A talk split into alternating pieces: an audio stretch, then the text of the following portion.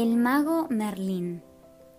Hace muchísimos años, cuando Inglaterra no era más que un puñado de reinos que batallaban entre sí, vino al mundo Arturo, hijo del rey Uther.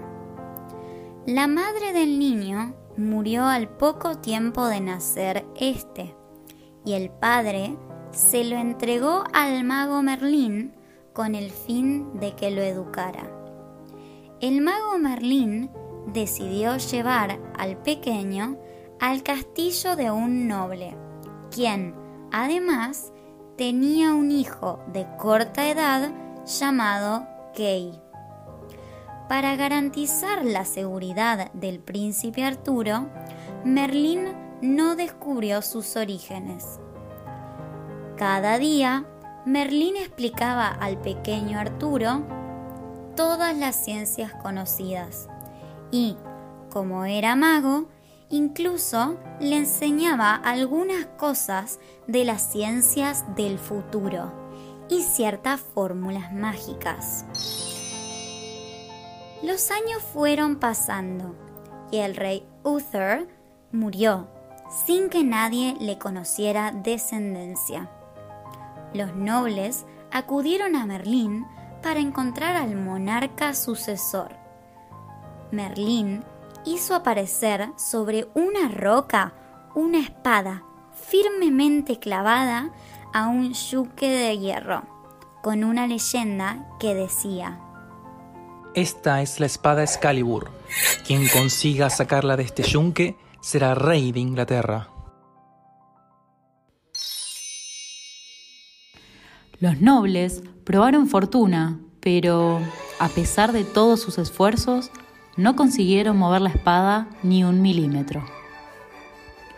Arturo y Kay, que eran ya dos apuestos muchachos, habían ido a la ciudad para asistir a un torneo en el que Kay pensaba participar. Cuando ya se aproximaba la hora, Arturo se dio cuenta de que había olvidado la espada de Kay en la posada. Salió corriendo, a toda velocidad, pero cuando llegó allí, la puerta estaba cerrada. Arturo no sabía qué hacer. Sin espada, Kay no podría participar en el torneo. En su desesperación, miró alrededor y descubrió la espada Excalibur. Acercándose a la roca, tiró del arma. En ese momento, un rayo de luz blanca descendió sobre él y Arturo extrajo la espada sin encontrar la menor resistencia. Corrió hasta Kay y se la ofreció. Kay se extrañó al ver que no era su espada.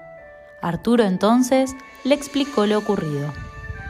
Kay vio la inscripción de Excalibur en la espada y se lo hizo saber a su padre.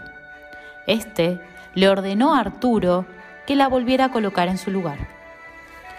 Nuevamente clavada en el yunque de hierro, todos los nobles intentaron sacarla de nuevo, pero ninguno lo consiguió. Entonces, Arturo tomó la empuñadura entre sus manos. Sobre su cabeza volvió a descender un rayo de luz blanca y Arturo extrajo la espada sin el menor esfuerzo.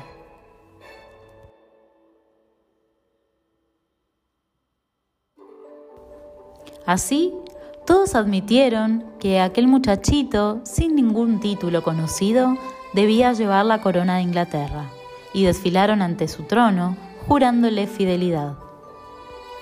Merlín, pensando que Arturo ya no lo necesitaba, se retiró a su morada. Pero no habría transcurrido mucho tiempo hasta que algunos nobles se alzaran en armas contra el rey Arturo. Merlín proclamó que Arturo era hijo del rey Uther, por lo que era rey legítimo. Pero los nobles siguieron en guerra hasta que al fin fueron derrotados gracias al valor de Arturo, ayudado por la magia de Merlín. Para evitar que lo ocurrido volviera a repetirse, Arturo creó la mesa redonda, que estaba formada por todos los nobles legales al reino. Luego se casó con la princesa Ginebra, a lo que siguieron años de prosperidad y felicidad tanto para Inglaterra como para Arturo. Ya puedes seguir reinando sin necesidad de mis consejos. Le dijo Merlín a Arturo. Continúa siendo un rey justo y el futuro hablará de ti.